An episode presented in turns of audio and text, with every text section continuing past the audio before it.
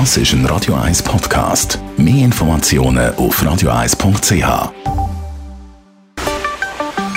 Der Finanzratgeber auf Radio 1 wird Ihnen präsentiert von der UBS. Und natürlich rede ich wieder mit dem Stefan Stotz von der UBS. Und zwar Jobwechsel und Pensionskasse, zwei Sachen, die zusammengehören, auch wenn man nicht immer daran denkt. Genau über das schwätzen wir. Weil die Pensionskasse nimmt man ja mit. Ein paar Sachen sollte man beachten. Was wäre das mal als erstes? Pensionskassen haben unterschiedliche Umwandlungssätze und Deckungsgrad. Das heißt, ich gehe ja mit meinem Geld jetzt aus der zweiten Säule aus der Pensionskasse raus und komme in eine neue rein. Und dann stellt sich die Frage von der Austrittsleistung, das ist das, was ich überkomme eigentlich von der alten Pensionskasse und dann nach der Leistungsabdeckung bei der neuen Pensionskasse. Und jetzt kann das entweder vom alten Ort mehr Geld sein, als im neuen brauche oder umgekehrt. Und entweder habe ich dann eine Lücke oder ich habe einen Überschuss. Wenn ich einen Überschuss habe, das ist einfach, dann kann man parkieren auf dem Freizügigkeitskonto. Das heißt, sie nehmen ihre alte Pensionskasse mit, sie kaufen sich in die neue Pensionskasse ein und das, was vorig ist, geht aufs Freizügigkeitskonto. Wenn es natürlich weniger ist, und ich glaube, es ist gut, dass man eben das weiß, bevor man den Arbeitsvertrag unterschreibt, dann haben sie eine Lücke. Das ist weiter nicht schlimm, weil sie sich über die Zeit können einkaufen können, aber sie müssen daran denken, dass sie dort eine Lücke haben. Mhm. Und dann gibt es ja auch noch das Pensionskassenreglement.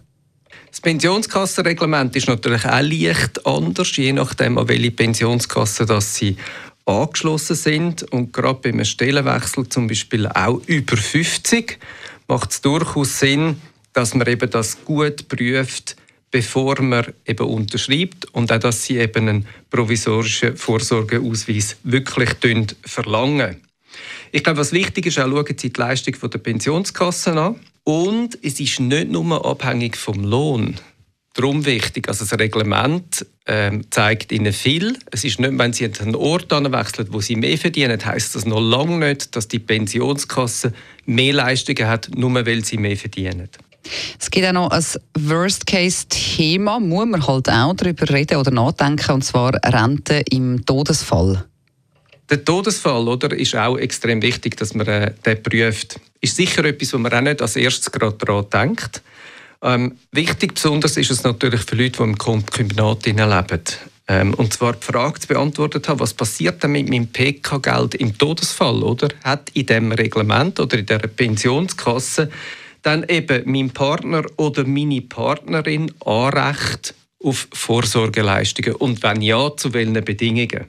Ein zweites Thema, auch immer wichtiger, ist natürlich generell die Frage, wie sehen denn Konditionen aus, zum Beispiel bei einer frühen Pensionierung. Und was ist eigentlich, wenn man nicht die Anstellung wechselt, sondern selbstständig wird?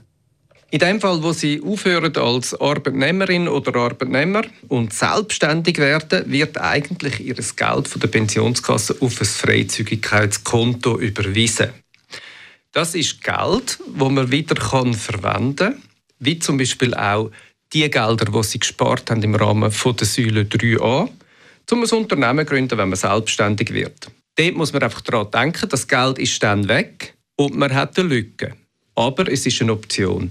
Weiter muss man daran denken, dass auch wenn sie selbstständig erwerben sind, dass sie immer noch AHV-pflichtig sind und natürlich die Leistungen auch erbringen müssen. Wenn man möchte, kann man sich freiwillig einer Pensionskasse anschließen und regelmäßig ähm, ja, Beiträge leisten. Ich glaube, das ist eine attraktive Lösung.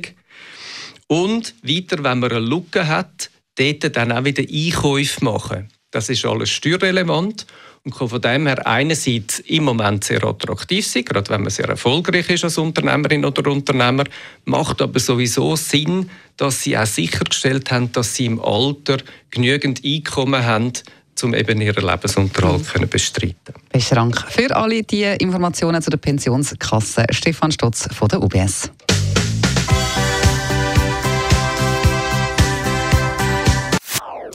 Das ist ein Radio 1 Podcast. Mehr Informationen auf radio1.ch.